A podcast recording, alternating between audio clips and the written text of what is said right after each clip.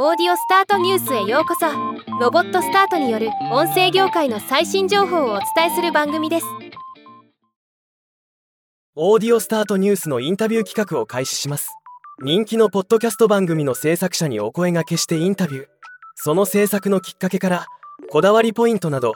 リスナーとしてはわからない裏側を聞き出して読者の皆様にヒントになる情報をお伝えしていきたいと思っています。さて第1回目のインタビューは株式会社キャリアデザインセンターさんが運営する聞くエンジニアタイプです。この番組は2022年11月17日よりウェブマガジンエンジニアタイプの初の音声コンテンツとして開始されたものです。内容はタイトルの通りエンジニアをメインターゲットとしたコンテンツとなっていますがエンジニア以外でも役立つ内容が多いものになっています。週1回配信で現在50エピソードが公開中です。今回インタビューに対応いただいたのは株式会社キャリアデザインセンターメディア ARP D 推進統括局安井健太郎様。番組を始められたきっかけは？エンジニア採用に強みを持つ転職サイトタイプの PR として何かできないか？と考えた際に目をつけたのが雑誌時代も含めると20年前から自社で企画編集しているウェブメディアエンジニアタイプです。きっかけはエンジニアのパパともにエンジニアタイプの記事を紹介するもなかなか読んでもらえなかったという経験から成長意欲が高い人でも仕事育児が忙しいとなかなかインプットの機会を作るのは難しい。それならエンジニアタイプの音声版があればいいと考えポッドキャストを始めました。数多くある転職サイト転職サービスの中で差別化するポイントとしてキャリアデザインセンターさんのエンジニア領域の強みを生かしつつさらにエンジニアに相性の良さそうなポッドキャスト番組というのはとても素晴らしい着眼点だと感心します。番組が扱うテーマコンセプトは一般の方から寄せられたエンジニアのキャリアの悩みに対して3人の登壇者がさまざまな角度でアドバイスをするエンジニアのお悩み相談という切り口から番組がスタートしました。音声コンテンツならではの和気あいあいとした雰囲気がありつつぶっちゃけた意見が飛び交う想像していた以上に面白いコンテンツになりました。しかし開始から半年ほどで方向転換をすることになります。転機となったのは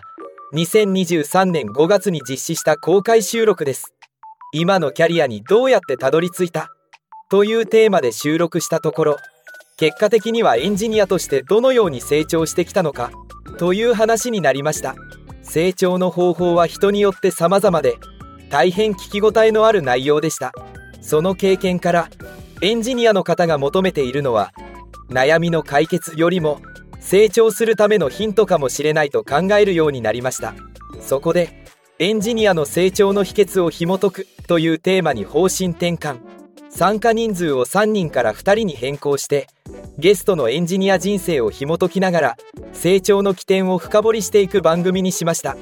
番組開始からテーマを少し変化させているのは興味深いですね。エピソードごとの再生数の変化などもウォッチしていくことで番組の方向性を微調整するというのはポッドキャスト制作においても参考になる話です。収録参加者や収録環境こだわっているポイントは？エンジニア界隈で有名人のバンクシさんに司会をしていただいています。人選の決め手は仕事に対する熱量の高さとエンジニアリングに対する愛情の深さです。この人しかいないというつもりでお願いさせていただきました。収録環境はあまり凝ったことをしていなくて Zoom を使ってオンラインで収録しています。最低限の音質を確保できれば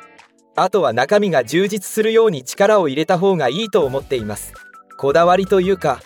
いつも気にしているのはエンジニアさんが知りたいことはエンジニアさんが知っているということです。エンジニアではない僕よりもエンジニアであるバンクシさんが気になることを質問した方が絶対にいい。そのため